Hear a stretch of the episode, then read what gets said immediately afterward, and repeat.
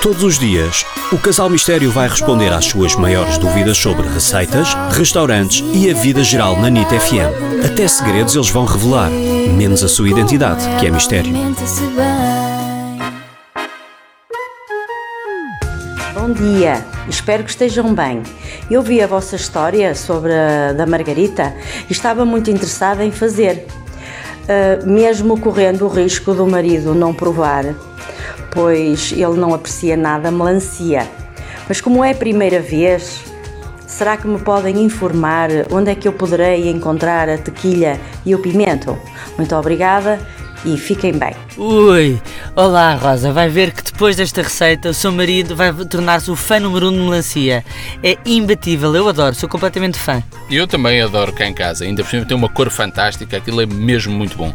Em relação à tequila, pode comprar em qualquer hipermercado, acho eu, não é? Sim, hoje em dia já consegue encontrar, até mesmo o pimento ralapenho também já encontra em muitos hipermercados, ou até em mercearias biológicas ou, ou, ou pequenos mercados, é fácil de encontrar. Se não encontrar, o pimento ralapenho é um pimento picante.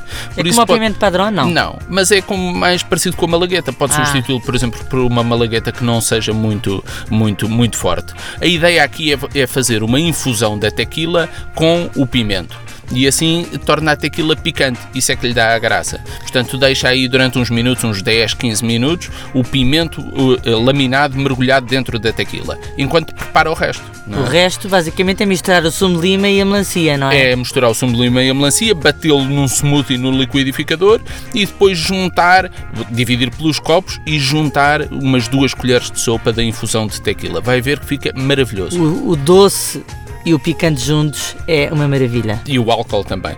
Há um toque ainda especial antes de encher os copos, também pode fazer, que é uma coisa típica das tequilas, é muito giro, que é uh, umedece a borda do copo com, com lima e depois mergulha num bocadinho de flor de sal e vai ver que fica maravilhoso, porque tem um toque ácido e, e, e, e salgado, salgado ao mesmo tempo. Esta é uma bebida que para nós é fabulosa no verão.